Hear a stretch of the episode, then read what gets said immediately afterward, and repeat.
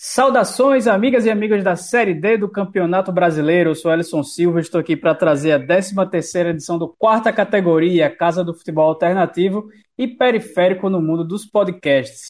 Começaram as oitavas de final da Série D com alguns placares bem surpreendentes e também jogos emocionantes. O ano está acabando, mas a emoção está a todo vapor por aqui. E lembrando a você que nos ouve que também deve nos seguir no Twitter e no Instagram, arroba pcategoria, onde você pode sugerir pautas, deixar suas questões e, claro, discordar do que falamos por aqui. Comigo hoje estão Felipe Augusto, da revista Série Z, e também Marcos Barcelos, do Temos Futebol. Como é que vocês estão, amigos? Estamos aí, né? Mais uma, uma rodada finalizada, muitas surpresas. E teremos cornetas também, né? Marcos, Marcos e eu estamos prontos aqui para algumas coisas que temos em comum aí para comentar.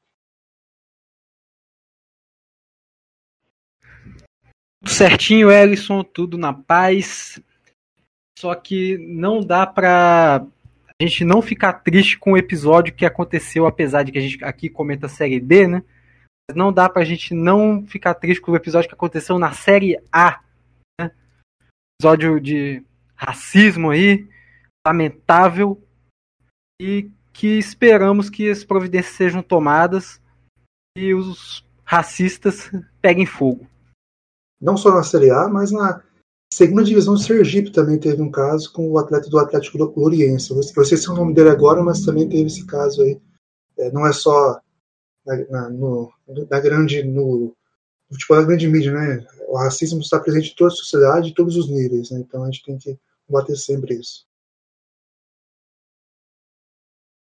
Pois é, e Hoje, especialmente, vamos trazer mais detalhes de uma das equipes que vem surpreendendo e tem uma das melhores campanhas da competição, o Altos. E para chegar com essas informações, quem está conosco é o Felipe Soares, jornalista esportivo do Piauí, que acompanha a Série D, e mais um dos guerreiros colaboradores do guia da competição da revista Série Z. Seja bem-vindo, Felipe. Valeu, valeu. Oi, pessoal. É... Agradeço mais uma vez o convite, né? Participei por áudio da última vez, mas sempre bom estar conversando sobre o futebol, futebol da Série D, cara. É, é ótimo, tô empolgado, tô feliz por pela mais uma campanha boa do Altos e espero a gente poder falar bastante coisa de um dos melhores campeonatos, porque se depender do nível técnico de outras competições, dos níveis superiores, tá, tá deixando a desejar. Nível técnico é uma coisa bem, bem complicada mesmo em qualquer tipo de competição no Brasil é, nos últimos anos, com raríssimas exceções. E eu abro um parênteses aqui, meu próprio, que eu vou deixar esse, essa edição do quarta categoria como homenagem a mais do que um colega de profissão, um amigo, o Glaucio Lima, repórter da Rádio Tabajara de João Pessoa, que no último sábado, dia 19, faleceu aos 50, 56 anos, mais uma das vítimas do, da Covid-19, né? Ele que estava trabalhando até o. Acho que no dia 23 de novembro foi o, a última partida que ele esteve no estádio. Acho que, se não me engano, foi Botafogo da Paraíba e Remo pela Série C do Campeonato Brasileiro. No início de dezembro se internou, foi agravando o, o quadro dele. É, teve alguns problemas em decorrência da doença, como problemas renais, precisou passar por hemodiálise e acabou não resistindo, acabou nos deixando então deixo essa singela homenagem a, ao meu companheiro, meu amigo Glaucio Lima, que partiu dessa para uma melhor. E também já deixo o um recado para você que nessas festas de fim, do ano, de fim de ano pretende largar, jogar tudo pro alto mais do que já está e aglomerar e ser irresponsável, repense isso, porque muita gente boa, muita gente, muita gente do bem tá, tá nos deixando por conta de responsabilidade de gente egoísta. Mas então é isso, vamos para a vinhetinha de abertura que a gente tem muita coisa para falar por aqui hoje. Pode soltar a vinheta. O Quarta Categoria é um podcast sobre a Série D do Campeonato Brasileiro, que traz informações, curiosidades e conteúdo relevante sobre o futebol que fica longe da grande mídia. Com eles, Felipe Augusto, Marcos Barcelos e Elison Silva. Chegamos para essa 13 terceira edição do quarta categoria e como você já está acostumado, vamos falar dos jogos do fim de semana. Tivemos as partidas de ida das oitavas de final com uma goleada inesperada que a gente vai deixar para o fim. porque vamos começar pelas partidas de sábado.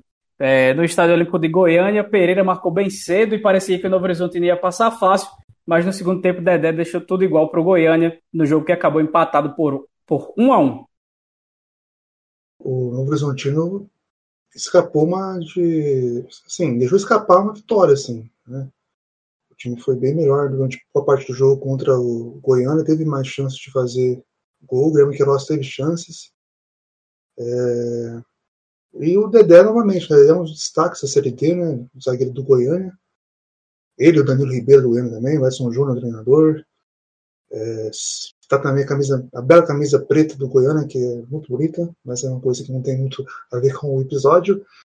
Mas foi também um retrato da Série D, né? Aquilo que a gente falou sobre ter eficiência, ter eficácia, ter competência, de fechar o, é, o caixão na, na, primeira partida, o número do time teve a chance, mas não conseguiu. Foi diferente dos casos que a gente vai citar daqui a pouco, das goleadas. É, o Bragantino saiu é, de Goiânia com um coxinha amargo, porque poderia ter vencido. O Goiânia não foi tão bem quanto o Novo Horizontino. Mas fica a sensação amarga para o Novo Horizontino, sim. O Goiânia apresentou aquilo que vai fazer durante 180 minutos, não só nesses primeiros 90. Né? É, se, a, se a retranca já veio forte já na partida de ida, né? até quando o time estava perdendo por 1 a 0 né?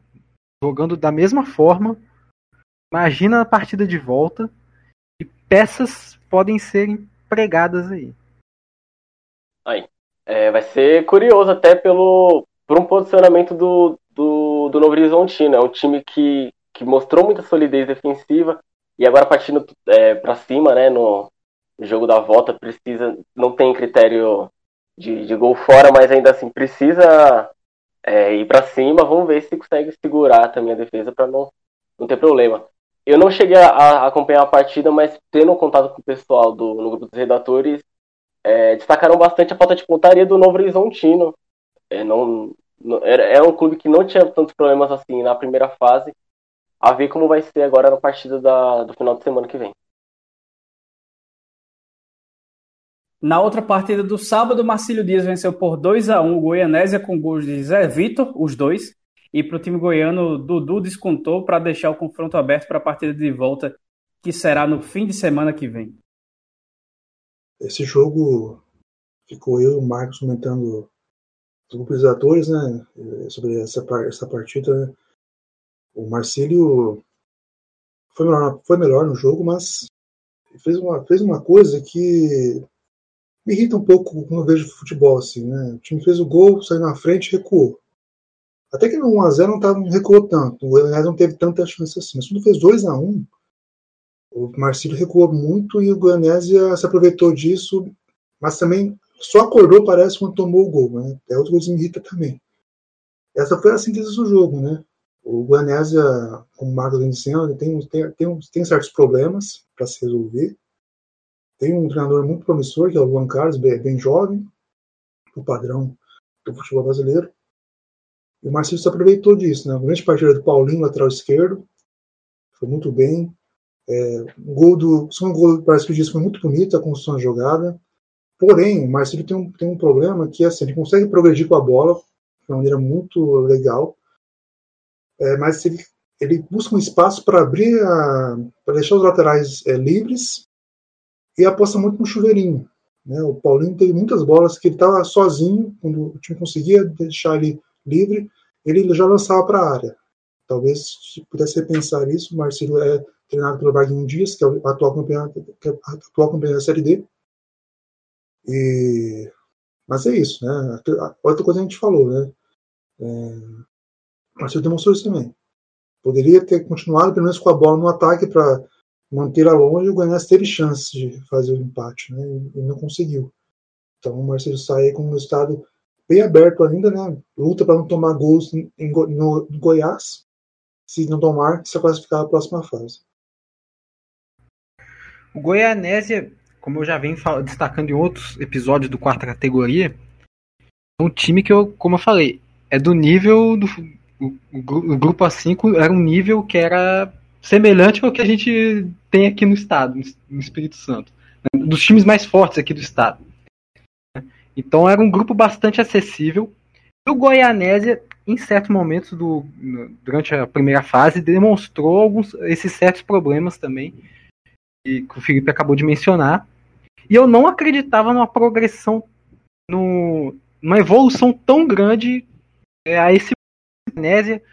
Após ter sofrido gol, apresentou um futebol muito bom. No segundo tempo chegou a ser bem superior ao Marcílio Dias. E duelo tá mais, tá mais do que aberto aí. E um destaque é a fala do Felipe, o nosso convidado, sobre a questão do Goiânia e Novo Horizontino. É, essa questão do gol fora de casa. Ainda bem, mais uma vez vou ressaltar isso, ainda bem que o regulamento nos permite que tenha uma disputa mais aberta, que nenhum time jogue pelo empate, e também que o Marcílio Dias não vá para é, a partida de volta é, jogando com o regulamento debaixo do braço. Isso vai ser uma partida, vai ser uma partida bem interessante, é o jogo de volta. E tô curioso para ver até que ponto essa evolução do Goianésia nessa fase de mata-mata vai sustentar a equipe. E até complementando o que o Marcos está falando, é, vai ser interessante principalmente pelo nome que está atrás do Goi é, tá comandando o Goianésia, né? O, o, Luan Carlos, cara, do ano passado eu consegui cobrir, eu estava participando da cobertura e o Luan Carlos estava à frente do Atlético Cearense, né? O antigo Uniclinic. E é era um time muito bem organizado. Assim, claro, o, o material humano, né? A, a qualidade do, dos jogadores, acho que o Ceará, ao meu ver, é melhor do que o time atual do Goianésia. Mas essa questão da construção. É um cara que sabe trabalhar com diferentes elencos, ele mostrou trabalho diferente no Calcaia, mostrou trabalho diferente no Floresta e no Atlético Cearense ano passado. O time do Goianésia é um time de transição, tem tudo para poder chegar bem no, no jogo de volta decidindo em casa e, e ver né, o que, que o Luan Carlos pode fazer. Salvo engano, o, o Luan Carlos caiu com o Atlético Cearense ano passado nessa mesma fase antes do jogo do acesso. Não sei se ele pode confirmar, mas, salvo engano, foi, foi, na, foi uma fase semelhante. É tentar ver como é que vai ser o temperamento do, do clube, é, como que a equipe vai se comportar para chegar nesse jogo do acesso. O domingo começou com um jogo bem animado, um empate de, por 2 a 2 entre Juventude Samas e Floresta, lá no Pinheirão. O Marconi abriu o placar para o Verdão do Vale e o time da casa virou com Marciano e Naú. Na reta final do jogo, já depois dos 20, 23 do segundo tempo, 24, o Flávio Torres deixou tudo igual lá no Maranhão. A partida da volta será lá no Castelão, em Fortaleza. O Floresta né, é o único clube dos que perderam jogo do, jogos do acesso no passado que continua na disputa. Né? Dos quatro, só o Juazeirense não participou. Né? O Itabaiana foi, foi eliminado já. É, outro time agora, agora eu esqueci, mas, mas o Floresta é o único que se mantém. É o Caxias também que foi eliminado. O Floresta tem um time, manteve uma base no ano passado, mas eles precisam ter uma ter a experiência no ano passado para essa temporada, porque o time consegue abrir o placar, é, consegue colocar vantagem, mas sempre toma um gol. Né? Não sofreu uma pressão assim do Juventude Samas, foi um jogo bem equilibrado, 2 a 2 foi bem merecido mesmo. Mas fica essa questão, né, de que precisa se manter mais atento à questão defensiva, assim, né, de tentar manter o resultado, é, fazer aquilo que a gente fala sempre, né, de, é, de tentar manter a bola no ataque, pelo menos, né, longe do gol adversário. E o Floresta tem essa, tem essa preocupação ainda. Eu ainda acho que é um time que pode pode passar pela juventude, pode chegar de novo nas quartas e lutar pelo acesso, mas é aquilo, um dia ruim, né, o, o gol de empate pode ser o gol da virada. Então parece que se atentar a isso nas próximas fases, caso passe, claro. E lembrando que o Samas teve essa chance da virada, né? No final verdade, do pênalti teve, teve um pênalti desperdiçado. E para falar do Samas, é incrível como uma equipe que é novata na competição tem, mostrado, tem se mostrado uma equipe chata de se jogar. É, é curioso essa, essa coisa. Primeira participação está demonstrando uma, um, um estilo de jogo tão cascudo. Sim. Um time que toma, mesmo jogando em casa, ainda, apesar de que um empate em casa não é um resultado dos melhores, mas a forma como a equipe se posta em campo é toma um gol já sai logo pro ataque, não, é um time que não desanima em nenhum momento, consegue é, reações bem rápidas durante os jogos. É, tanto que a, a, apesar de ter perdido o pênalti, a, reação, a reação até a busca do, do lance do pênalti também foi rápida. Time que não se abateu em ter sofrido um empate em casa e continuou lutando até o final e vai oferecer muitos riscos ainda na partida de volta, creio eu. E foi assim com o Bragantino também, né? O time saiu, saiu atrás nas duas partidas e conseguiu empatar. E quando assim a gente a gente consegue pensar alguns nomes conhecidos assim em cada estado, né? Eu, como você disse, é um time muito cascudo. Você vê jogadores como Naô, Márcio Diogo, Gotinha que perdeu o pênalti, é, jogadores que você consegue, que você passa, passa uma série D e outra, eles continuam ali jogando por algum time do Maranhão, né? E o caso deles é bem, é bem clássico atualmente. Jogo eu de surpresa até... aí. Da... Pode falar, Felipe, pode. É, eu disse até para outros colegas é, aqui do futebol piauiense que, que até acompanharam a trajetória do Floresta ano passado, que se fosse para o Floresta escolher um adversário não seria os Samas, justamente por isso, por ser uma equipe cascuda.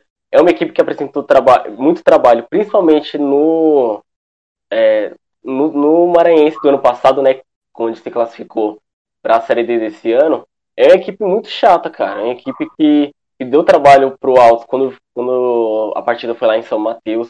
É uma, é uma equipe que sabe trabalhar é, questão de transição. Eu, gosto, eu gostei muito. Confesso que eu não acompanhei o, o, jogo contra o Floresta, porque foi no mesmo horário do jogo do Salgueiro e Altos. Mas na fase de grupos é uma equipe chata que sabia, sabia incomodar adversários que fossem superior tecnica, tecnicamente talvez, é, no meu ver, a equipe do, Floresta era um, é um adversário superior tecnicamente, mas a equipe do Zama sabe comportar bem diante disso. Acho que na partida, ainda cheguei a ver os minutos finais, faltou um pouquinho de calma, claro, apesar da, da situação, faltou um pouquinho de calma porque se lançou muito pro ataque. Talvez poderia ter sofrido um pouco, mas apesar de ter conseguido o pênalti, não, é, não converteu. Espero que esse gol não, não faça falta lá no, no jogo é, no jogo da volta. Confronto aberto aí entre duas das surpresas dessa, dessas oitavas de final dessa Série D. Em outro jogo com virada, só que dessa vez a virada rendeu a vitória. O Globo saiu atrás no placar, mas bateu o Fast por 2 a 1 no Barretão e mais uma vez constrói uma vantagem, um confronto que não é favorito a ficar com a vaga, pelo menos foi o que a gente falou aqui na semana passada. Assim, eu queria se fosse para escolher, assim, Felipe, você pode ver uma, uma preleção de algum treinador das oitavas de final da Série D. Eu queria muito ver a preleção do, do Renatinho Potiguar, treinador do Globo. Não só o jogo contra o, contra o Fast, mas também o jogo, principalmente o jogo contra o ABC, os dois jogos, para ver como ele motiva o elenco, né? O Renatinho, ele em 2017 subiu e ele era jogador do, do Globo. E ele conseguiu aí, um dos nomes históricos do Globo como jogador e agora está tentando a vida como como treinador do próprio time que ele é idolatrado. E o Globo teve uma mudança, né, de patamar aí da primeira fase para a segunda fase, mata-mata, né? O Belê e o Edson Capa estão jogando muito agora, a partir de que mudou a chave da competição, mudou o formato.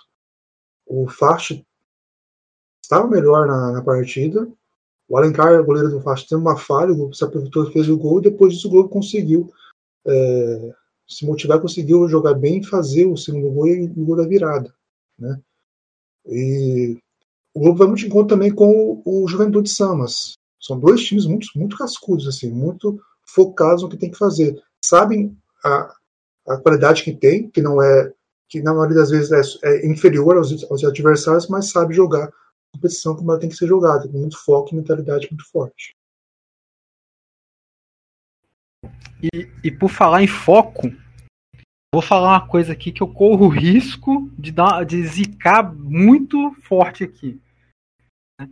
Mas eu, ve, eu vi o, o, o Fast no jogo de volta da, da segunda fase contra o Motoclube.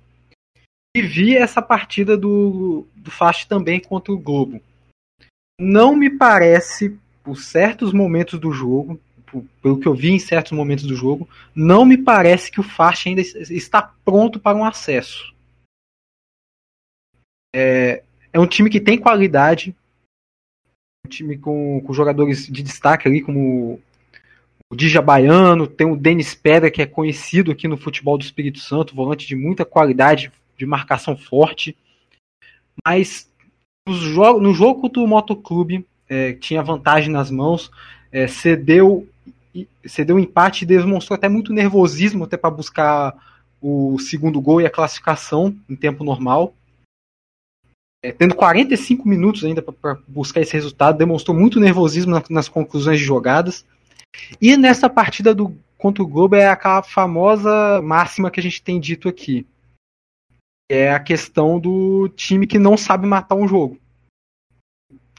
Vinha melhor na partida diante do Globo, é, mostra ser uma equipe superior, mas com a vantagem nas mãos não demonstrou ter firmeza para segurar. primeiro tempo foi bem, poderia ter feito uma vantagem até maior, mas no segundo cedeu muito campo para o Globo. A reação veio rápido logo no início do, do segundo tempo e no final acabou cedendo o pênalti que culminou na derrota. Quero o Felipe falou como é que vai ser, como é que é a preleção no, no Globo. Queria saber como é que vai estar essa semana no Fast. É, todo só, esse cenário aí construído. Só uma, assim, uma impressão que eu tenho do Fast, assim, o Fast teve um início de Série D muito abaixo do que poderia. Quando encontrou o time, se classificou com tranquilidade para o mata-mata.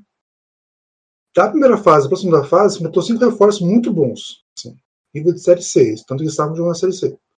Tirando o Regis, que também poderia jogar. É, mas parece que o time mudou o foco de jogo agora. É muito mais bola de jabaiano para ver se a gente resolve.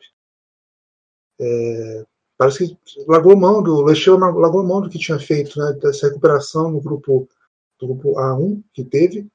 Não conseguiu a liderança, mas conseguiu passar de fase, passou para as oitavas.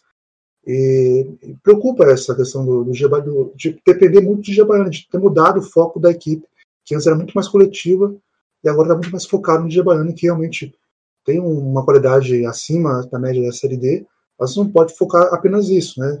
Então é algo para se preocupar mesmo. O, o Faixa é uma, uma, equipe que mostrou que quando quer pressionar, consegue. Né? A gente viu no jogo contra o Moto, quando teve que levar o jogo lá para para Manaus, a equipe faz um inferno, vai todo mundo pro ataque, pressiona, utiliza-se da, das bolas paradas, contra-ataque. Cara, tinha um ponta que tava jogando muito contra o Mota, que eu não vou lembrar o nome agora, mas é um time que sabe pressionar, mas parece um time inconstante. Eu vi a partida contra o Bragantino na primeira fase, era uma equipe que não, não tinha um, um, um padrão definido, parecia. Apesar de ter um técnico muito é, muito reconhecido, um técnico já bem cascudo. É uma equipe que ainda apresenta algumas falhas, mas eu não, não vejo o jogo com, com uma certa vantagem. Apesar do placar apresentar isso, eu não vejo essa toda essa vantagem do Globo contra o Fast, não. Eu acredito sim que o Fast possa, possa virar. Mas o Globo é uma equipe que, enfim, mostrou muita, é, muita casca contra o ABC. É uma equipe bastante organizada, cara. É, Inclusive até perigo pro Altos, né? Já puxando aqui sardinha pro meu lado. O Globo e Altos vão fazer a pré-copa do Nordeste e vai ser um jogão. Tem a tendência de ser um jogão, apesar de ser duas equipes da Série D. É, pode ter quem, quem olhe com, com ele como um jogo mais, mais chato, mas não, vai ser um jogo bem equilibrado. Mas tratando ainda sobre o jogo aqui da, das oitavas, acredito sim que o Fast tem condições para reverter a situação. Dois dos confrontos mais esperados dessa primeira dessa, dessa fase, né, das oitavas de final, acabaram empatados. Prime no primeiro deles, o Galvez saiu na frente, mas ficou no 1 a 1 com o América de Natal, lá na Arena Criana, com o Mecão jogando praticamente a partida inteira com um a menos, né? E contando com o vacilo do goleiro dos donos da casa para garantir um empate que praticamente teve um gosto de vitória. Então, Ellison, aquela famosa zica do América, né? Chegar no mata-mata, enfrentar um, aquela a mística que, que, tem dado nos últimos anos contra o América. Teve tudo isso para acontecer nesse jogo contra o Galvez. Que o time entrou em campo totalmente desajustado, tomou uma certa pressão do Galvez no início. É, tirando o fato de, da expulsão do goleiro, o Galvez já estava merecendo um placar mais elástico, fez 1 a 0 mas já merecia já com 20, menos de 30 minutos, é, já merecia tá, ter feito uns 2, 3 a 0 aberto uma larga vantagem e ter caminhado, é, caminhar, caminhado o jogo com tranquilidade. Só que me pareceu que o Galvez sentou no 1 a 0 o América começou a trabalhar a bola com tranquilidade. É, na volta do intervalo, o, o, treinador Paulinho Kobayashi parece que deu, deu uma chacoalhada na equipe. O time passou a ter o domínio da posse de bola ainda mais no segundo tempo, trabalhando com tranquilidade. Só que o gol veio da maneira que, que não era esperada. Né? Falando aqui que o time do América trabalhou com mais tranquilidade, acabou que o gol do, de empate veio com a saída de bola errada do goleiro do Galvez. Claro, tem os méritos também do, do time do América por ter marcado bem essa. Feito a marcação forte lá na frente. Mas uma partida traiçoeira para os goleiros dos dois lados. Principalmente do lado do Galvez, que teve essa infelicidade e deixa a situação do jogo em aberto, mas com uma leve vantagem para o América brilhar no jogo da volta na, na Arena das Dunas. Eu tenho, eu tenho muito pé atrás, eu não gosto muito da, da coisa do, a camisa pesa tal. Eu acho que muitas vezes pode, pode ser usado como muleta para para resumir um jogo como, como, como, como, ele não foi, né, e tal. Mas no caso desse Galvez e América, eu senti um pouco disso no comportamento do, do Galvez, assim. Que me parece que eles viram que estava 1x0 contra o América, que é um time que tem mais tradição, que tem mais poderio financeiro, apesar que da Série D geralmente não tem poderio financeiro mesmo, mas pode ter mais recursos e tal. E parece que o fez isso que o Marcos disse, sempre um resultado mesmo, assim. O para mim, perdeu a chance de conseguir cometer de novo uma. cometer o crime, que a gente fala, né? contra o América, né? O América tem esse histórico desde que, desde que voltou, desde, não, desde que desceu para a Série D. O teve chance mesmo de fazer mais gols e não fez. E o América, ali no seu. no que dava para fazer, conseguiu se armar bem, se aproveitou de uma falha do goleiro, que foi muito importante na, na primeira, no primeiro tempo, teve uma defesa muito, muito boa na, na partida. Mas depois o meio que se perdeu, assim, né? Talvez parece que querer levar 1 a 0 quando tinha possibilidade, teve chance de fazer 2 ou 3 a 0 mas saiu com um empate aí que vai que dá total chance para o América conseguir passar de fase, passar para as quartas de final. Não é da filosofia do complementando.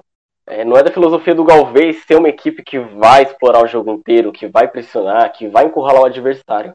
Mas tinha possibilidade de complicar mais ainda a situação e, enfim, praticamente ter lá a classificação no jogo fora de casa é, é um exemplo semelhante ao do Fast, mas não, eu acredito que o Fast tem mais chance que o, que o Galvez, porque o Galvez se classificou contra o River, mas foi num, num sufoco.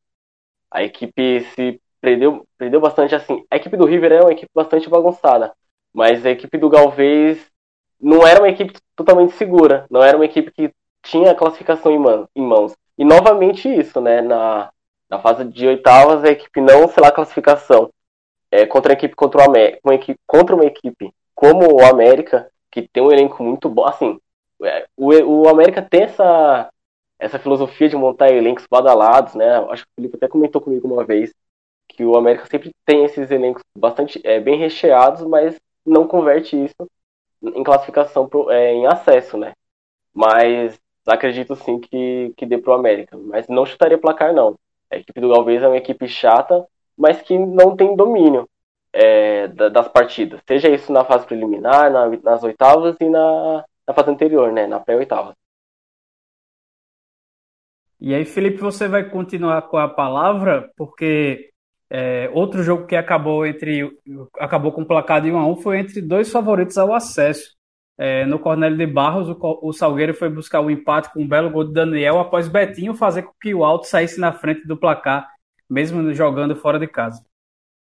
O gol foi meio sem querer, né, cara? É, o chute de outro jogador na entrada da área, não lembro agora, acho que foi o volante Rai que, que tentou arriscar. O Betinho, oportunista, acabou desviando ali matou o goleiro do Salgueiro.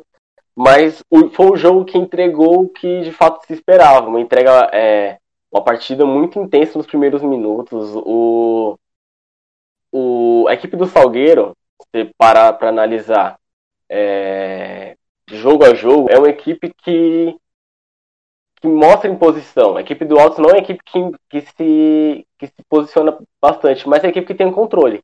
Ela só não assume de vez o, as partidas. Né? Pelo menos na, na Série D, em algumas partidas a gente viu isso. E, e, contra o Salgueiro se esperava que tivesse uma atitude diferente. O Altos não tinha enfrentado uma equipe com o Salgueiro na temporada, porque não disputou a Copa do Nordeste e, e o Piauiense, as equipes eram inferiores tecnicamente. Né? Essa primeira fase da Série D também não teve muitos muitos desafios. A equipe conseguiu passar bem nessa primeira fase, enfrentou um Rio Branco que também não ofereceu riscos, e encarar o Salgueiro era uma missão. Então, o, o técnico Tonê, ele armou uma equipe que pudesse ser efetiva nos contra-ataques, como sempre o Altos vem fazendo isso, mas com alguns desfalques. O, o, apesar do Thiaguinho, um dos artilheiros da equipe, né, o lateral esquerdo, é, ter voltado e ter jogado muito bem, por sinal, o lado direito estava totalmente desfalcado. O Reinaldo Lobo, que é titular absoluto, e o Júlio Ferrari é, estavam fora da partida por suspensão automática. Mas quem entrou conseguiu segurar bem. A equipe teve a baixa do Max Carrasco, que se foi desligado da equipe, né, um jogador bastante experiente. Mas ainda sofre com um detalhe, que é o ataque que foi tão forte no, nos outros jogos, na, na primeira fase, não conseguiu mostrar isso na sua plenitude.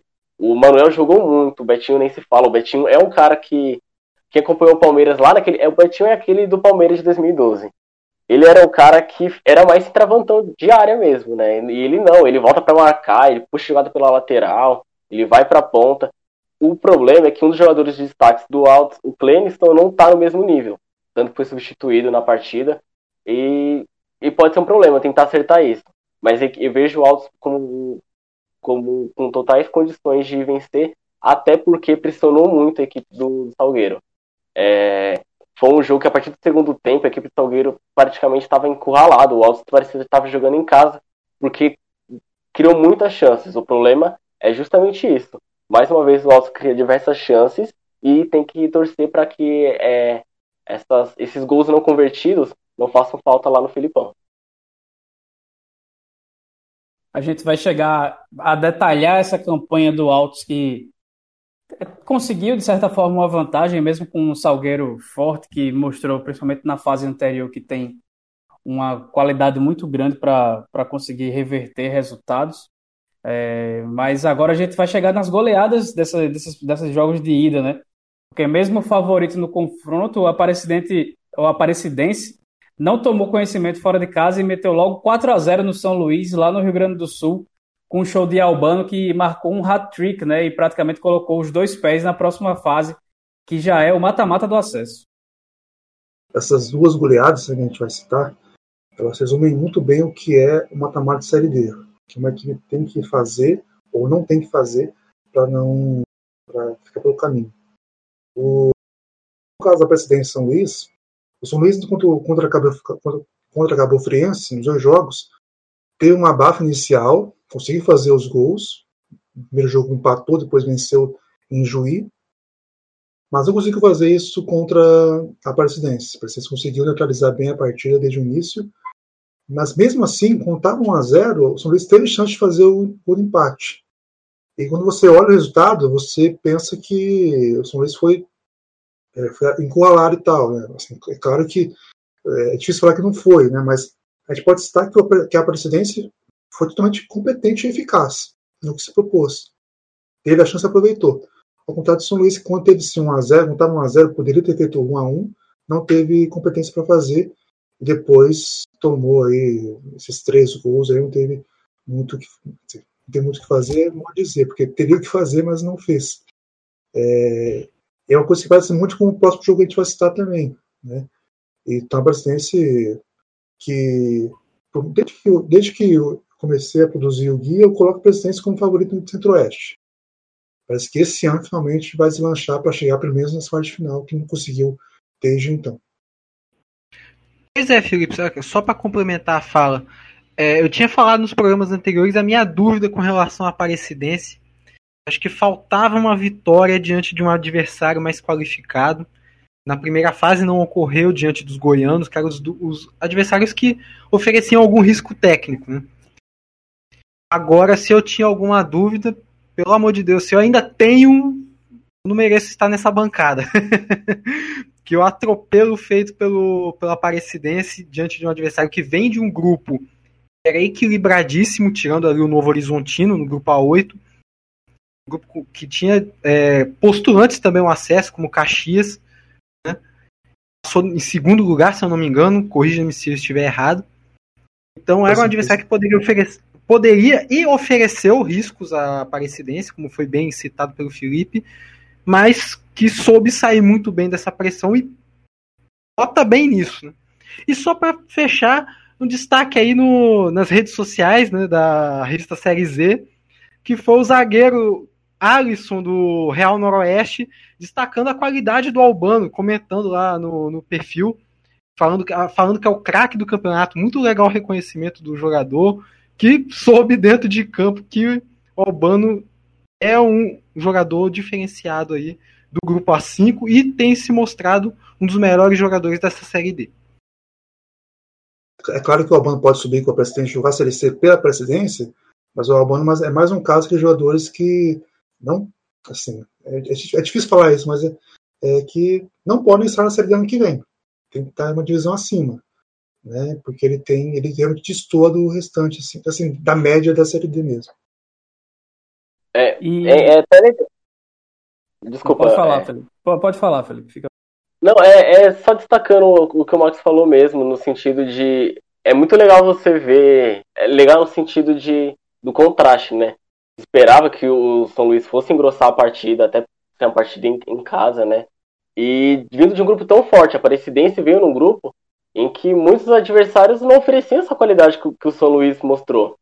É, e ter um placar com essa diferença é, tão larga, a equipe se impondo tão bem, mostra é, que, que, enfrentar esses adversários não significa uma, um desmérito da equipe, mas soube trabalhar da, é, de acordo com, com que o desafio viesse, né? É ver como a equipe vai se comportar no jogo de volta lá, lá em Goiás, é o jogo de volta em Goiás, né?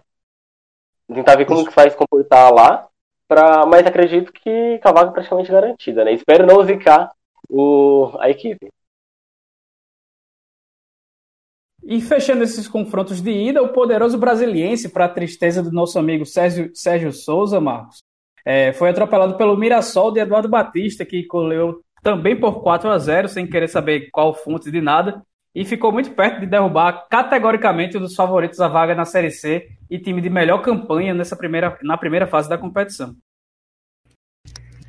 O curioso desse duelo, né, que a gente tinha falado no programa anterior, que era o melhor mandante diante do melhor visitante. Mas basicamente não existiu visitante nessa partida de ida. E só para relembrar que essa bancada, estimada bancada, Ficou bonito brasileiro. Né? Luiz Estevam deve estar tomando providências nesse momento.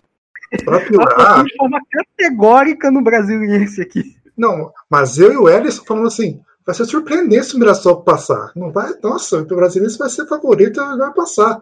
Você e o Victor foram mais cautelosos, pelo menos. Eu, eu, eu, eu até não, eu até não ouçam o, o, episódio anterior, porque realmente eu dei uma zicada muito grande no brasiliense.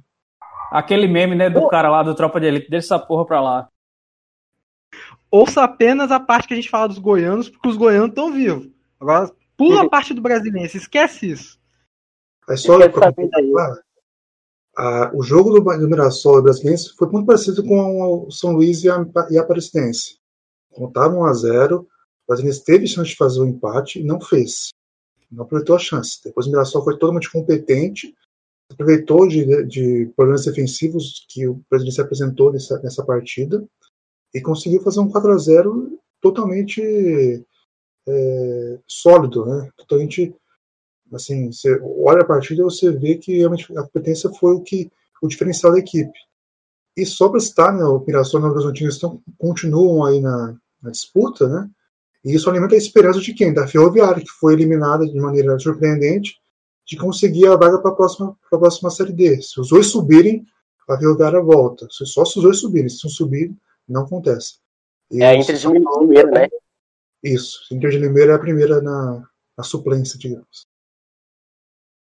Cara, mas que é, é até curioso você ver é, um resultado desse, né? Quem abre ali só o, o site da CBF e vê o placar.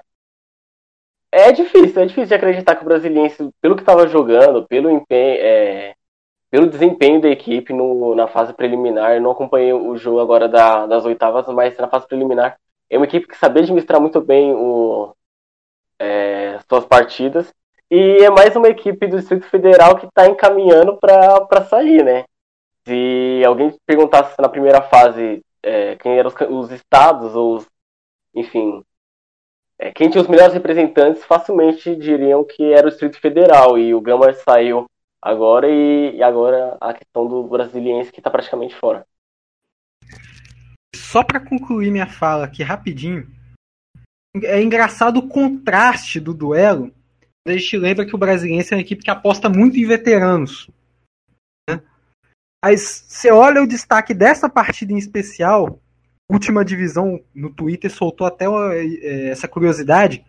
O Fabrício Daniel meteu três gols, né? destruiu o brasiliense ele é um jogador que se destacou na terceira divisão paulista, né, com, no, pelo noroeste de Bauru, tradicional noroeste, e tem apenas 23 anos. Né. Ele mostra o trabalho aí de captação de jogadores do Mirassol, que mostra, mostra o, o poder do, do, do, futebol paulista no interior. E é até curioso quando você olha para o elenco do Brasiliense, recheado de veteranos aí, uma aposta esses em jogadores caros, medalhões. E o resultado em campo é esse aí. 4 a 0. Pois é, então a gente já encerrou essa passagem pelos jogos de ida das oitavas de final, mas para finalizar a gente tem a seleção da rodada que saiu nas redes sociais da revista Série Z e o Felipe Augusto vai trazer para a gente os destaques aí desse fim de semana. Bom, essa foi a rodada com menos times é, com representantes na seleção, foram seis equipes, muito graças às goleadas da presidência e do, do Mirassol. A seleção ficou Lucas é, do Salgueiro, em defensiva teve Rafael Cruz Presidência, Renato Aparecidense, Heitor Mirassol e o Paulinho do Marcelo Dias. Meio campo, Léo Baiano, do Novo Horizontino, o Cássio Gabriel do Mirassol e o Albano da Presidência. Edson Capa do Globo, Fabrício Daniel do, do Mirassol, Zé Vitor do Marcelo Dias e o treinador foi Eduardo Batista. É, o Fabrício Daniel fez três gols, eu tinha, eu, na minha cabeça, ele vai ser o craque da rodada, mas aí o Albano, no domingo, para mim, superou, porque ele é meia, ele, é construtor, ele fez gols mais, mais elaborados e tal, e ele foi o craque da rodada. E olha, eu tô com eu tô com o Alisson, zagueiro do El Noroeste, hein? Se fosse para votar agora, eu acho que meu voto em craque da Série D iria pro Albano também. E jogador novo, né, Felipe? Né, Xará? É, é um jogador bastante novo. Como o Max falou, a, o perfil da última divisão destacou alguns jogadores abaixo de 23 anos ou até 23 anos, e o Albano entrou na lista também. É legal ver esses jogadores assim em uma competição em que prezam por colocar jogadores muito veteranos. Brasiliense nem se fala. O Altos construiu é, boas campanhas, sempre apostando em jogadores muito veteranos. O, Altos chegou a ter Carlinhos Bala, pra vocês terem ideia é, como, é, como aposta para o acesso. E é legal ver esses jogadores. Então, mostra espaço também para a juventude. Não é aquela questão do jogo que é carrasco, tem sim a qualidade técnica e está sendo apresentado por eles. Um outro destaque meu aqui, rapidinho, sobre a, a seleção, e, e desculpa até os amigos do Carcará, é que se o Alto perdeu muito gol, muito também por conta da boa participação, da boa atuação do goleiro Lucas. Cara, o time do Salgueiro é um time extremamente organizado. E aí era isso que eu queria até complementar em relação à minha fala anterior, do, é, destaque da partida. Que o time do Salgueiro sabe segurar o adversário. Apesar que no segundo tempo foi o ataque desenfreado do Altos, o Lucas sempre esteve bem, bem posicionado. O zagueiro Ranieri realmente é o zagueiro xerifão. É, totalmente justificáveis as participações dele aqui na, nas seleções das rodadas na primeira fase.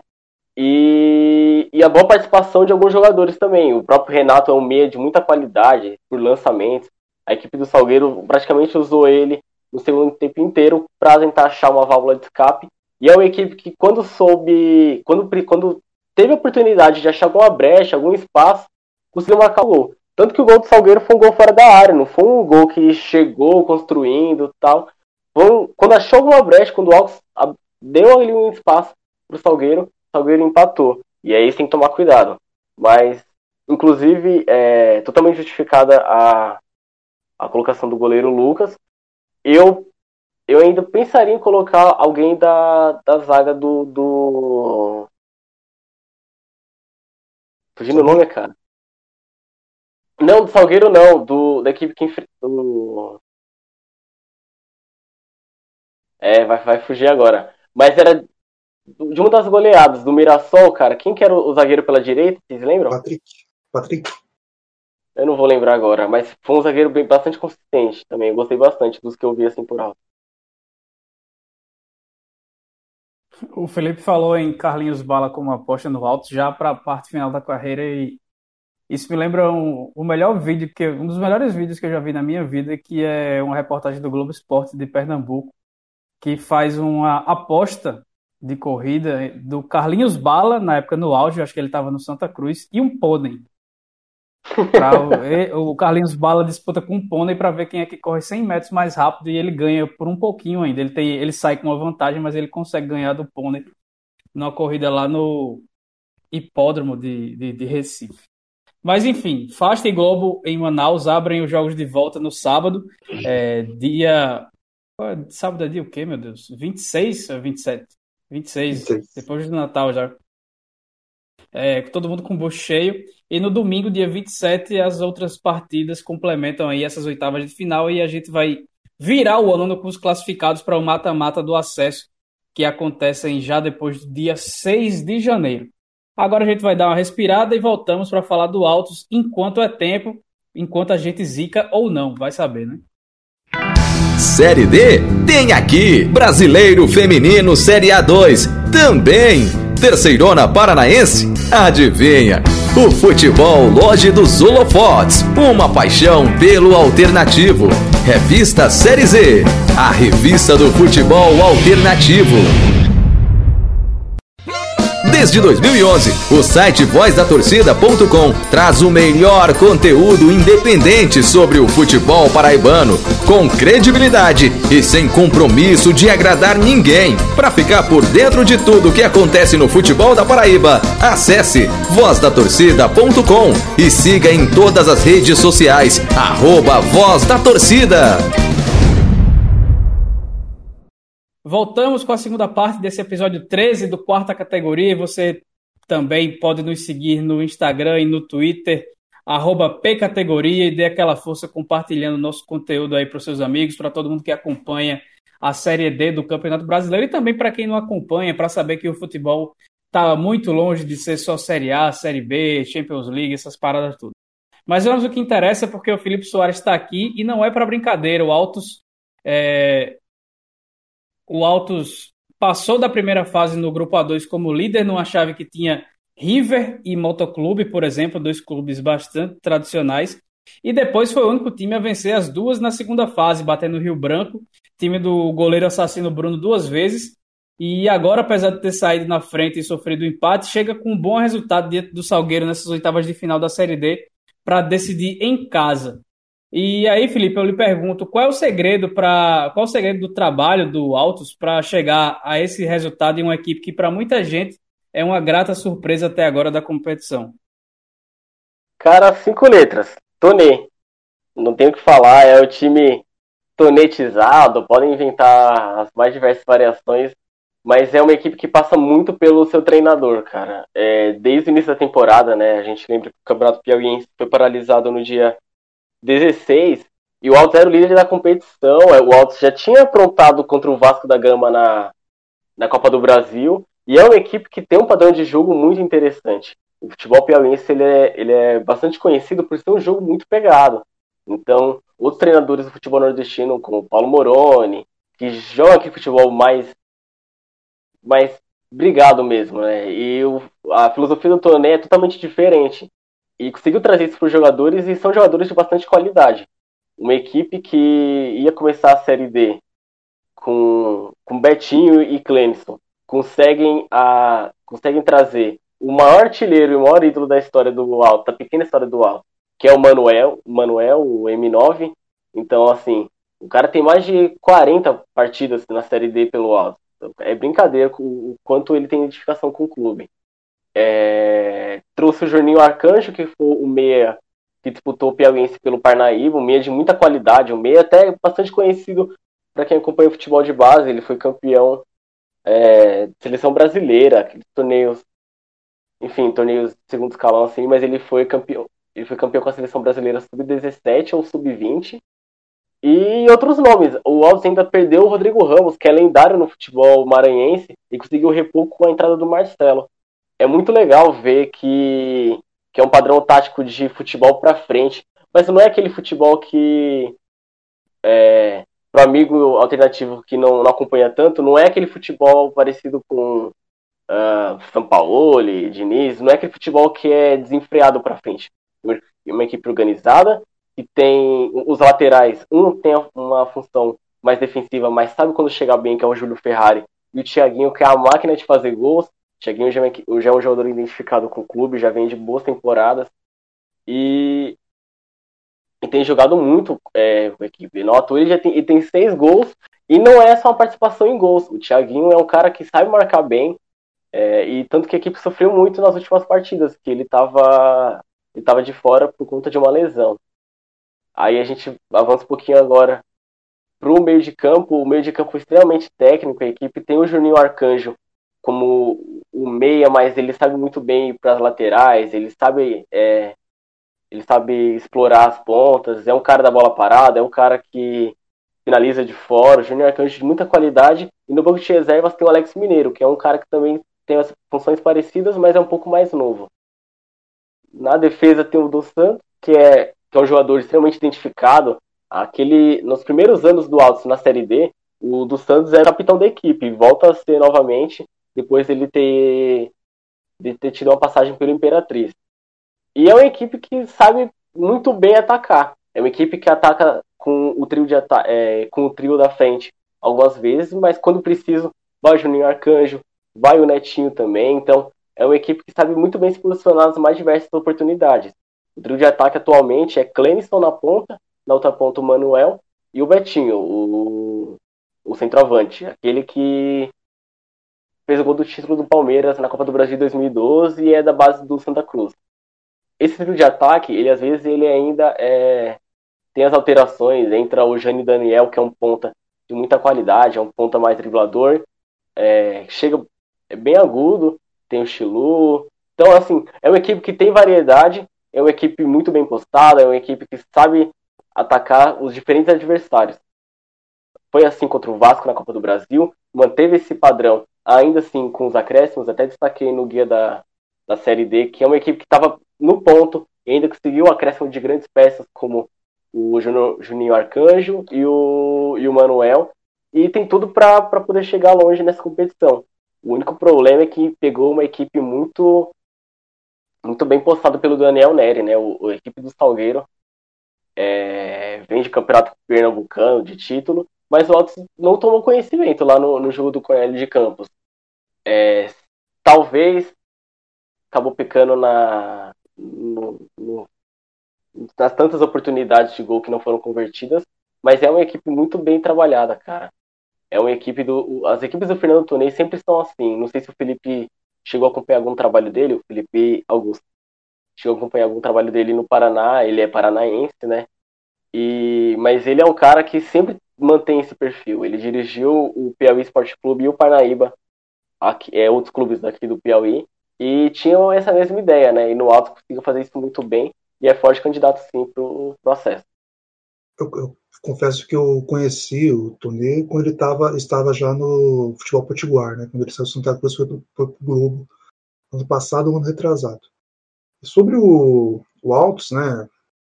Assim, para quem tem o mínimo de conhecimento sobre o futebol no geral, né, em todos os estados do Brasil, como fala de futebol piauiense, lembra né, do River, do, do Flamengo, talvez do Parnaíba e tal.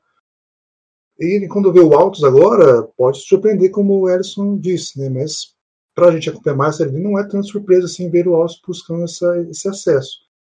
E a gente vai voltar um pouco atrás, em 2016, quando o Altos fez uma campanha muito boa na primeira fase, era favorito contra o CSA, e como eu disse, era favorito com o CSA. O CSA fez uma partida muito boa naquela primeira partida, conseguiu acesso e todo mundo sabe o que aconteceu. Né? O CSA engatou sequência de acessos foi parar na Série A sem, sem parar em nenhum degrau. E ficou nessa, né? O Alto ficou depois nas, nas outras participações nessas de seu, seus favoritos no Nordeste e não conseguir chegar é, nessa fase tão aguda como agora, que tem a possibilidade de chegar na parte final, né? É, como é que é o trabalho, assim? É uma obsessão esse acesso para a Série C no Altos? É uma obsessão do futebol piauiense, né? Você para para pensar que dos nove estados do Nordeste, o único que não tem representante no, na, no terceiro nível do futebol brasileiro é o piauiense. E então assim, é, você vai falar com qualquer presidente de clube, todo mundo quer tentar trazer esse acesso. Quer fazer uma participação no estadual para chegar bem na Série D e trazer o acesso. Muito por conta da festa que foi com o River há cinco anos, né, em 2015, quando teve o vice, e, e por ver tantos outros, tantos outros estados bem. O Maranhão aqui do lado tem representante na B, na C e na D. Apesar do Imperatriz ter feito uma campanha desastrosa por diversos outros fatores, o Sampaio Corrêa está indo muito bem na, na Série B, né? Deu uma parada agora, mas é uma equipe que está sempre ali, B e C, B e C, B e C. E a gente não vê isso no futebol piauiense, cara.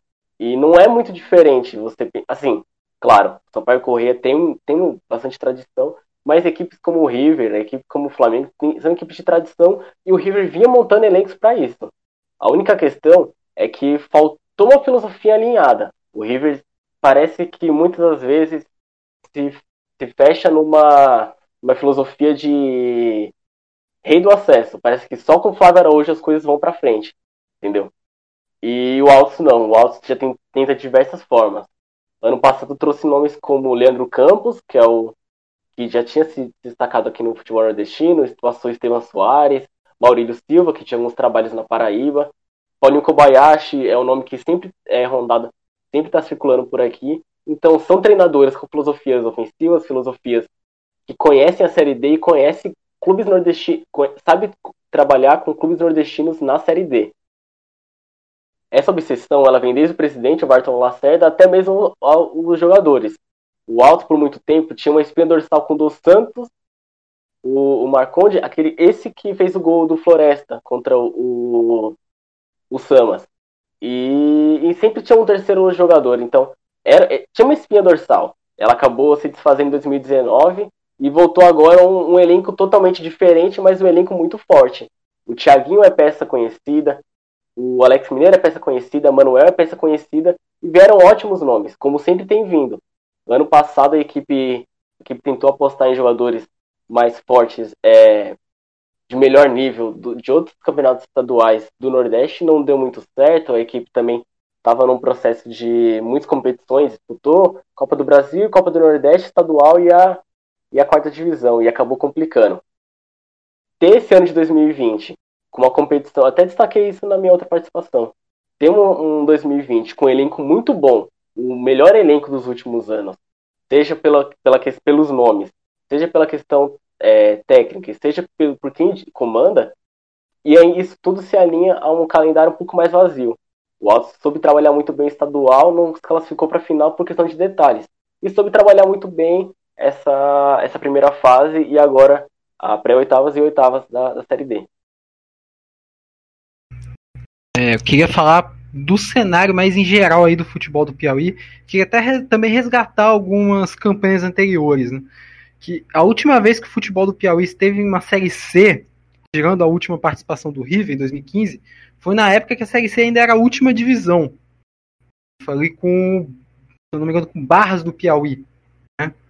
Isso. É, acho que talvez a última grande participação, se eu não me engano. É, só que aí, de repente, em 2015, o River surgiu aí como, talvez como respiro para o futebol para, uh, perdão, futebol do Piauí.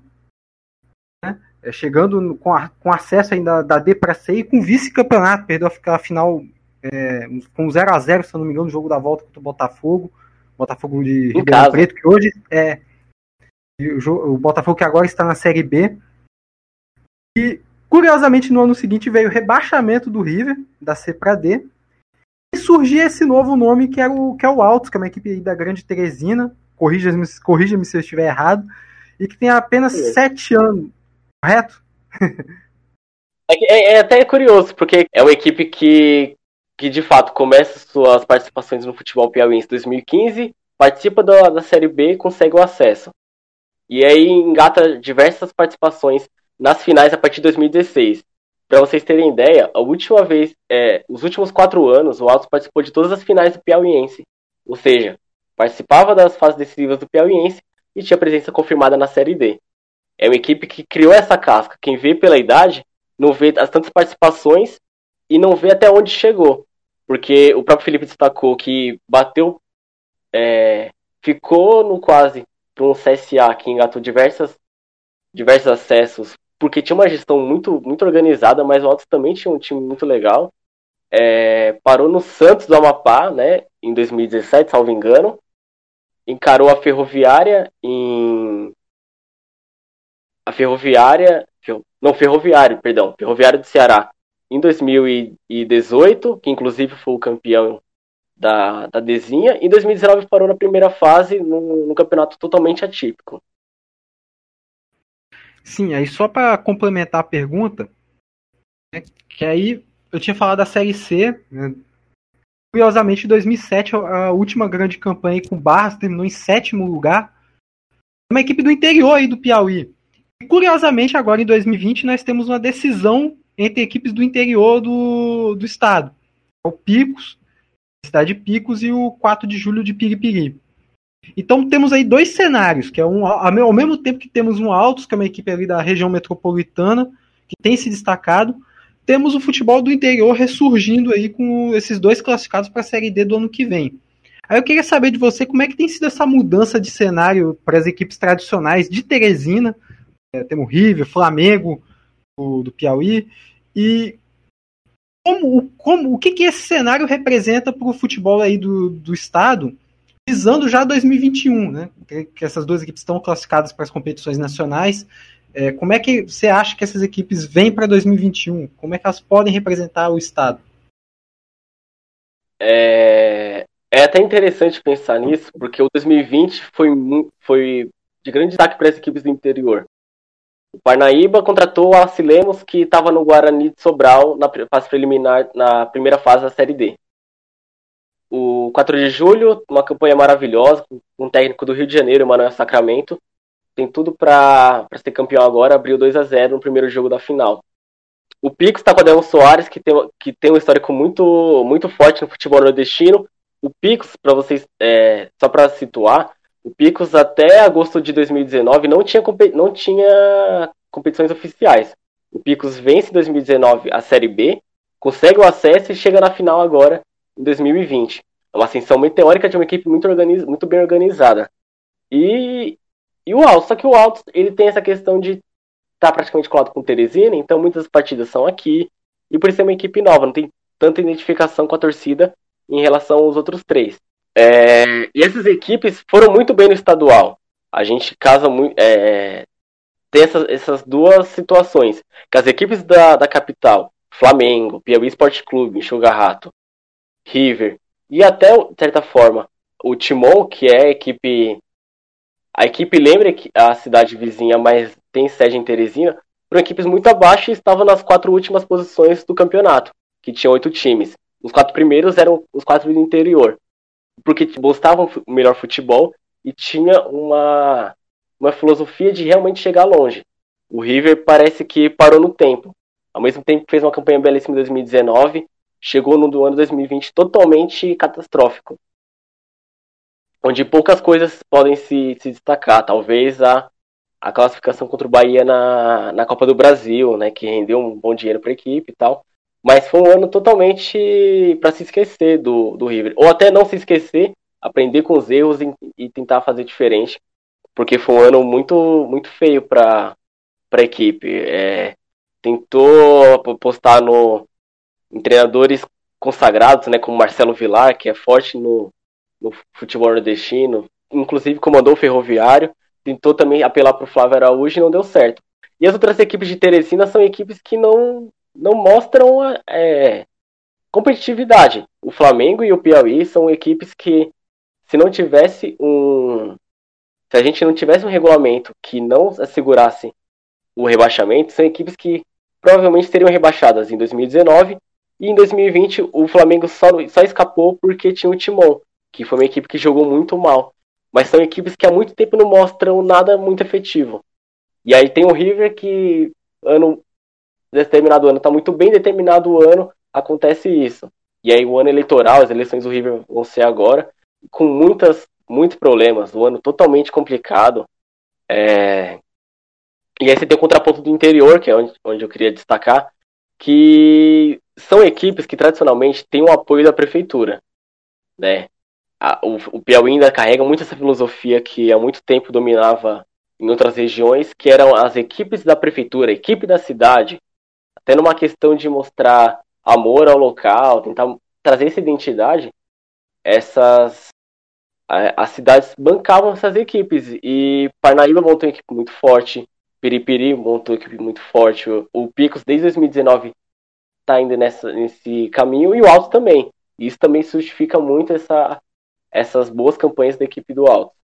O que pode ser esperado dessa final do, do Piauiense é, é o melhor nível técnico, assim. A equipe do Picos é uma equipe que superou bastante, foi a líder geral na, na primeira fase do, do Piauiense, e é uma equipe com nomes muito consagrados do futebol nordestino, Rafael Freitas, o próprio Ademon Soares como técnico, tem nomes é, de, de grande destaque ali do futebol da região de Picos, que é um futebol muito grande. A cidade de Picos revelou o René, lateral do Flamengo, e o Rômulo, que passou por seleção brasileira, é, Olimpíada, inclusive, é, seleção brasileira de base nas Olimpíadas. E, e é um, é um, são equipes que mostraram que, que dá para fazer diferente. Não precisa ter como altos que você vai fazer investimento em veteranos para chegar na Série D, que como tinha, tinha sido, mas são equipes que conseguem mostrar futebol ofensivo. 4 de julho tinha um campeonato, tinha um jeito maravilhoso de, de, de atuar com o centroavante, mas saber utilizar as pontas. O, o Ted Love, que é um homem que disputou em 2018 a Série D, é um cara que joga muito, há muito tempo tá na, tá na equipe e, e, e tem tudo para fazer um grande papel em 2021. Eu não sei se a gente consegue cravar boas participações do, das duas equipes, porque uma delas vai disputar a pré-série D, né? Porque o Piauí caiu no ranking, então isso já vai ser um problema. E vai ser uma. Eu, eu considero uma tristeza ter que ver uma dessas equipes que são muito boas com probabilidade de cair tão cedo. Mas talvez falta casca. A equipe do 4 de julho participou em 2018, mas não parece ter uma casca tão boa para grandes jogos, grandes competições. Nesse ano mostrou que sabe bater de frente com o River e, quatro, e, e Altos. Ganhou os dois jogos contra o River com soberania. Tem que ver agora a nível interestadual. Assim, né, o Altos ainda busca o acesso, né? É um candidato aí bem, bem claramente assim para a gente. Você consegue ver semelhança entre o River 2015 e o Altos 2020? Seja questão tática, seja questão de postura, mental, ou são duas coisas que você não consegue é, perceber? São, são, bem diferentes, mas com o mesmo, mesmo propósito, mesmo foco. É, Xará, eu acredito que a determinação, talvez, porque a equipe do Flávio Araújo era uma equipe bem, com futebol muito bem pegado, sabe? Clássico do, do futebol piauiense. Tanto que não, não tinha uma das melhores campanhas na primeira fase de 2015, se salvo engano.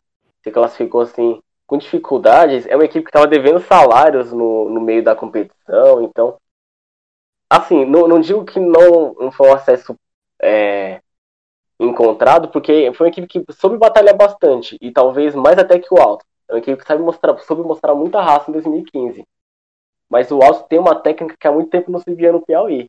Uma qualidade técnica, um perfil de um treinador extremamente técnico, estudioso. É um cara que, se for analisar a partida, a primeira partida contra o Salgueiro, Fernando Tonei deu, deu um nó técnico, sabe? É, se esperava que o Salgueiro fosse sem pouco, até por os grandes nomes que tem, tem Ciel, tem Renato, e o, ainda assim o Altos conseguiu passar tranquilamente, é, conseguiu, é, conseguiu trabalhar bem na partida contra o Salgueiro. E, e, é um perfil que a equipe adota durante toda essa Série D, durante toda a temporada. Eu acho que as equipes piauienses têm essa gana de ser o River de 2015. É, é quase que, que um objetivo de todos.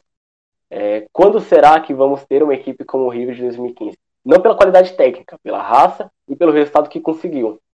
É, o Altos, durante todo esse caminho, de 2016 para cá, tentou traçar o próprio caminho, com contratações de veteranos, com perfis, de, perfis extremamente ofensivos, até o Globo Esporte daqui, até chegou a apelidar de manga mecânica, até um apelido curioso, pela, pelo perfil ofensivo. Era uma equipe que saía realmente para frente, ia para cima dos adversários. Então, é esse o perfil do alto. E é esse perfil que vai continuar sendo seguido. Talvez possa se assemelhar pela vontade de ganhar, mas são poucos detalhes. O treinador é diferente, o nível técnico das equipes é diferente. E até os adversários, o, o Alto, o River conseguiu acesso contra a Lajeadense. Provavelmente o Alto vai ter que enfrentar Globo, que é uma equipe muito qualificada. É, caso, claro, sem zicar aqui, caso passe para o jogo do acesso, vai ter que enfrentar equipes como Globo, equipes como Mirassol, ser adversários totalmente, é, totalmente diferentes do River, adversários muito difíceis. Acho que não dá para traçar um paralelo tão fiel assim, não. É, você tinha mencionado rapidamente sobre as eleições aí no, no River, né? É, além do clima ruim aí da ausência de calendário, tem agora esse momento que é sempre crítico, né? Da escolha da nova gestão. Pelo visto, parece que o principal candidato é é o candidato da própria diretoria atual, né? Gerida pelo Genivaldo, né? Genivaldo Campelo. Eu queria saber de você se há algum alguma perspectiva de, de mudança ou o caminho segue com a, como está, né? Com a atual gestão, seja com nome diferente, enfim. E como é que a torcida está reagindo a, a, esse momento? Assim, a, a gestão do Genivaldo, ela veio total, é, em sequência da gestão, ela veio substituindo a gestão que conseguiu acesso. Mas foi uma gestão que conseguiu acesso, mas que não soube administrar. Então foi uma gestão que sofreu críticas. A gestão do Genivaldo pegou essas críticas no sentido de estruturar a base. O River tem um excelente centro de treinamento e a prova disso é que conseguiu participar bem de competições sub-20, conseguiu pela primeira vez o é, passar de fase na copinha. Então o River conseguiu trazer isso em categorias de base. Só que o profissional não conseguiu mostrar a mesma coisa. Em 2019, a equipe parou de maneira vergonhosa na, na equipe. É, vergonhosa no sentido que se esperava muito mais mas a equipe parou na, na, na, fase de grupos da Série D quando ainda eram apenas quatro, quatro clubes. É... Então se esperava muito desse ano de 2020. Era um ano que a equipe ia ter um calendário maior, com Copa do Nordeste, Copa do Brasil, e consegue, e consegue passar do Bahia, que foi é, é um, dos, um, dos, cinco melhores momentos de 2020 do futebol piauiense. Foi essa partida contra o Bahia, que o River venceu, o River realmente se impôs, numa época que já não estava muito bem. É, o sucessor, se não me engano, é o Ítalo Rodrigues. Eu tenho que confirmar, porque agora estão é, circulando os nomes, né? A eleição vai ser agora dia 9 de janeiro. Mas é que foi um calendário muito instável, porque as eleições do River casam de, o triênio, eles casaram agora com as eleições municipais. O Genivaldo Campelo tentou ser candidato a vereador. O ex-presidente do, do River, que, que conseguiu acesso, também foi candidato a vereador. Então, assim, foi um ano complicado nesse sentido, sabe? É, dá para se esperar que tentem, que continuem esse trabalho de base que o River fez muito bem, conseguiu revelar talentos. Não sei se os amigos alternativos que mais acompanham a copinha, mas o Eric Puga, o cara que cortou seis jogadores do Atlético Mineiro, fez um golaço da competição, era do River e foi para Fortaleza. O River precisa manter essa, essa filosofia de trabalhar bem a base e saber utilizar esses nomes no, no seu time de fato. É, a crítica que fica para o Genivaldo Campelo foi a má gestão alinhada a um ano turbulento. Um ano que o, o River conseguiu vencer do Bahia, mas ficou em último na Copa do Nordeste. Teve um papelão contra o América de Natal na Copa do, na Copa do Nordeste mesmo, um episódio muito feio, de briga das torcidas, e aí na Copa do Brasil, é, essa rivalidade é, já estava muito inflamada, acabou culminando numa pressão do, do próprio elenco que sentiu a pressão e não se classificou. Então, assim, é um preparo psicológico de uma equipe que sai, um presidente que saiba alinhar a base da maneira mais adequada para seguir com bons, bons projetos e montar um elenco que não seja tão cascudo, que não possa se reinventar, que não tenha rixa de nomes, tentar achar uma alternativa ao Flávio Araújo, porque o Genevaldo Campelo era, era um cara que colocava o Flávio Araújo como carta na manga. É, porque sabia que ele foi o cara do acesso em 2015, então seria o nome que a torcida compra e é o cara que conhece muito bem o elenco do River, mas não deu certo em 2020. Além disso, vai ter que trabalhar agora com novas filosofias. Tem uma referência de como capitão. O Mondragão é, é jogador experiente, né? Tem passagem inclusive pelo Salgueiro, mas o grande nome do River era o Eduardo, centroavante com mais de 10 anos de Europa, passagem lá na França, Suíça, mas ele não descontinuou, tanto que ele nem participou da campanha da Série D. Ele participou da campanha do Piauiense Série B pelo Fluminense. É, e era um nome, era um desses grandes nomes que o River contava. Então, tem essa dupla, Fábio Araújo e Eduardo. Tem um, um elenco que vai disputar grandes competições, porque o River não tem calendário além do estadual. Vai ser um o River vai precisar de um presidente que a torcida riverina que, que comparece, que é uma torcida que garante mesmo ali o apoio quando precisa, mas corneta quando precisa. E esse ano cornetou bastante. eles querem um presidente que tenha essa base alinhada, que tenha um elenco, não com medalhões, mas um elenco que realmente queira disputar a Série D, e um elenco que conheça a Série D. É, foram, tiveram muitas apostas e acabou, não dando certo. É tentar trazer o melhor das duas últimas gestões, uma gestão que conseguiu acesso, uma gestão que trabalhou a base, para tentar reorganizar esse clube para os próximos, próximos dois anos, além do ano de 2021, que vai ser de vacas magras, com só o, o Piauiense para se disputá-lo.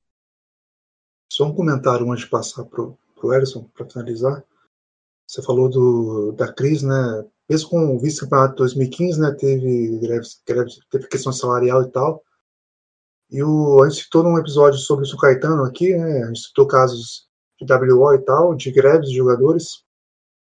E o Júlio Arcovete, você citou, né, ele foi um dos. Ele, ele, foi o presidente do acesso, mas também foi o presidente que disse que os jogadores estavam dando piti. O Eliseu. Xará. É. O Eliseu Aguiar. O Júlio Arcoverde, ele estava envolvido, mas não era exatamente ele. Tanto que ele é o vice do Genivaldo Campelo agora. Então, a, a, mas a, a, frase é, é, do Júlio, assim, que ele, ele, ele disse que os jogadores eram um pitir, ele sabia das dificuldades financeiras do clube e usou essa desculpa para tentar abafar a questão salarial da equipe. Né? Então, essas eleições aí que o torcedor do River também tem essa, essa, essa segurança aí de saber quem vai votar também para passar por isso novamente. Vai lá, sim, sim. Inclusive, ele é um, rapidinho, ele é um dos nomes que está pleiteando a presidência do Rio Verde. Então é bom, é bom é, ver direito. Então, se não me engano, seis nomes, que aí esses dias até dia 9 de janeiro vão ser bem discutidos, são, já, são nomes que estão identificados com a torcida. A ver como é que vai se desencadear esse processo. A eleição é lá dia 9 de janeiro já. Felipe, para a gente encerrar essa 13 terceira edição do quarta categoria, é, o futebol nordestino passa por um momento de crescimento muito dele impulsionado pelo reerguimento da Copa do Nordeste que começou de volta lá em 2013 nesse formato parecido com o atual. E no universo geral da Copa do Nordeste, o Piauí, assim como o Maranhão, são parte recente desse processo, já que começaram a participar apenas em 2015. E o Altos, que tem pouca tradição, né, um clube que tem sete vai para o oitavo ano de fundação. Jogou as edições de 2017, 2018 2019 na fase de grupos e já está na prévia da, da fase de 2021, não participou de 2020. Além do incentivo financeiro, já que garante uma boa cota para os cofres dos clubes, a Copa do Nordeste dá uma experiência em confrontos importantes, né? Porque você pega é, níveis de times de nível melhor, como Bahia, Fortaleza, Ceará, Sampaio Correia, etc., que estão sempre em, em séries mais avançadas, o que ajudam times como o próprio Altos a disputar esse tipo de, de partida e ficar meio que cascudo para um torneio difícil como a Série D.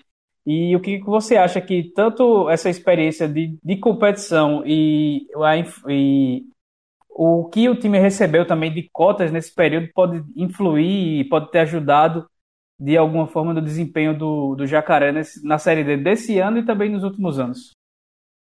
Não, é, a, a, a influência desses, dessas participações na Copa do Nordeste é enorme.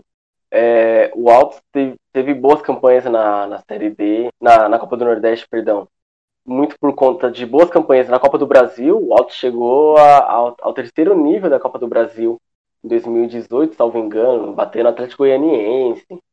Bom, e quem passar da. Quem garantiu o título, né? O título piauiense e garantir a vaga direta para a Copa do Nordeste vai sofrer, porque tanto 4 de julho como o Picos são equipes que, salvo engano, não, não participaram dessa, dessa nova versão da Copa do Nordeste, né?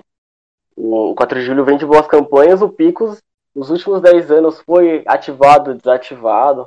Então foi uma bagunça nos últimos anos e tem conseguido um acesso meteórico da Série B para A e vai enfrentar adversários que há dois anos ninguém imaginar. O Picos enfrentando Esporte, Bahia, enfim. É, vai ser interessante, mas é, é, já um recado de que assim essas equipes vão sofrer. E espero que sofram o menos possível, que possam criar uma casca boa para a Série D e tentar dessa forma, né? Tirar de, dessas partidas, esses confrontos com equipes muito superiores, alguns detalhes, retocar algumas coisas para quando chegar na Série D chegar um pouco mais é, ciente de onde está, né? Tentar entender mais ou menos qual o nível dos adversários e como se portar diante desse, desse novo desafio. Mas as equipes são bem parelhas, são muito parecidas, né? Tem equipes que vão para frente. O 4 de julho está em vantagem. É, ganhou de 2 a 0 o primeiro jogo na, do Piauiense, jogando em Piripiri. Vai lutar. Hoje está gravando segunda-feira. A partida é amanhã em Pico. Né? Pico teve a melhor campanha, vai decidir em casa. Quem vencer vai, vai, ter, vai ter missão dura mas acredito que dá para dá tirar bons frutos. Inclusive, faço convite para os amigos alternativos que acompanhem a partida. É, vai estar tá na, na plataforma da Maicujo, é, no perfil da Federação Piauiense de Futebol, né, a FFP. E é uma partida interessante, é até mesmo para conhecer os novos representantes do Piauí na Série D 2021. Pois é, a gente vai chegando ao fim desse episódio e eu peço já para o Felipe Soares deixar sua consideração final, falar um pouquinho mais sobre o seu trabalho e passar suas redes sociais, caso queira, para quem quiser acompanhar o seu trabalho. Cara, primeiramente só agradecer o convite. É, é muito legal estar participando, estar participando, estar ajudando a construir um tipo de conteúdo que você consome e que você acompanha bastante tempo, sabe? é, é muito legal, principalmente por estar tá falando de, de equipes que eu acompanho diretamente, que é a equipe do Altos, a equipe do River. Eu fico muito feliz e assim, é muito mais do que encontrar pessoas parecidas com você que acompanham futebol alternativo e tem essa paixão. É mais a ideia de mostrar trabalho e valorizar que, que as equipes do quarto nível do futebol brasileiro elas têm bom nível, elas têm história, são equipes que carregam tradições maravilhosas e, e que merecem total destaque, cara. É, eu fico até, vou até estendendo aqui, eu fico até chateado de ver que a, a, alguns perfis, alguns, algumas redes utilizam-se do de é, motivo de piada a quarta divisão por ser o último nível. E é bem diferente disso. E é muito legal ver o quarto categoria, o guia da, da série D, da série Z, da Série D, feito pela Série Z a cada ano, mostrando que a realidade é bem diferente. Eu agradeço a todos pelo convite. Por enquanto não tenho nenhuma atuação, mas vocês podem me acompanhar pelo perfil no Twitter, só Felipe Soares. Sempre estou soltando alguma coisa de novidade do futebol piauiense e em breve com um projeto muito bacana para ajudar a fortalecer o futebol, o futebol alternativo, o futebol fora das grandes capitais. Valeu, pessoal. Valeu, Felipe. Agora, Felipe, o Augusto e o Marcos, mais uma vez é um prazer e uma honra aprender com vocês. E vocês já podem aí também trazer as despedidas desse que é o nosso programa natalino, né? Exatamente. É... Começar né, falando sobre os prognósticos para a próxima temporada, né? Quarta-feira tem a definição da Copa Paulista, Portuguesa ao Marília. Né? A tendência mesmo que, assim, claro que vale o título e tal, mas a tendência é que a portuguesa vá para a Série B no ano que vem e o Marília fique com a Copa do Brasil, independente de quem for campeão ou não, né? Porque lá tem isso, né? O campeão decide para onde vai. E a tendência é que tenha essa, essa divisão mesmo, mesmo, mesmo com a mesmo com a, a indefinição do título, né? E fica essa expectativa para a próxima para a definição, né, das quartas de final. Agora será com pontuação geral, então não tenho não é direcionado, né? Agora a gente vai ter que fazer conta, uh, atrás de conta para saber quem vai ser, quem pega quem. E o Goiás, né, luta aí por, um feito inédito, é, colocar três equipes nas quartas de final. É, a situação da presidência é mais tranquila, o Goiás vai ter que inverter um placar e o Goiânia vai ser o único que vai jogar fora de casa uma, uma das melhores equipes da divisão. Então tem esse aspecto histórico, histórico que pode acontecer com o Goiás aí de, de esse feito inédito, né? colocar três equipes na, nas outras quartas de final no jogo do acesso. Então a gente fica nessa expectativa para ver o que vai acontecer aí no próximo sábado e domingo pós-Natal. Bom, mais uma vez agradecer posso fazer parte dessa bancada com gente tão boa como Felipe, como Erickson, como convidado que também é Felipe. É, e agora o meu papel aqui é destacar sempre né, o futebol do Espírito Santo, que assim como o Piauí também está vivendo momentos especiais aí com a final do estadual, a decisão de quem vai para a fase de grupos da Série D e quem vai para pré. Né? E aqui no Espírito Santo temos a final inusitada, que é entre Rio Branco e Rio Branco de Venda Nova. Né? Primeira, segunda vez, na verdade, que o Rio Branco de Venda Nova disputa uma final de estadual. Fazia 25 anos que não chegava a fazer tal feito. E o Rio Branco podendo voltar uma série, vai voltar à série D depois de cinco anos, curiosamente mesmo tempo aí que não disputa uma final de estadual. E para todos que acompanham aí o futebol alternativo, né, que gostam de acompanhar as divisões menores, os campeonatos estaduais alternativos, acompanhem essa final pela TV Educativa, tem aí o Facebook, no, no YouTube, já que o pessoal do Brasil não vai poder acompanhar pela TV, mas tem as redes sociais trazendo essa grande decisão, que na minha opinião, na minha humilde opinião, vai dar Rio Branco. Cabe aí saber quem, quem que leva a taça. Eu também acho. Aposta ousada, aposta, essa é uma aposta realmente ousada. Bom, então é isso. A todo mundo que acompanhou essa 13 terceira edição do Quarta Categoria, um Feliz Natal, evitem aglomerações, não sejam egoístas, tomem cuidados para cuidar e proteger das pessoas que estão ao seu redor. Mão na consciência aí, galera. Então se cuidem e até a próxima. Valeu!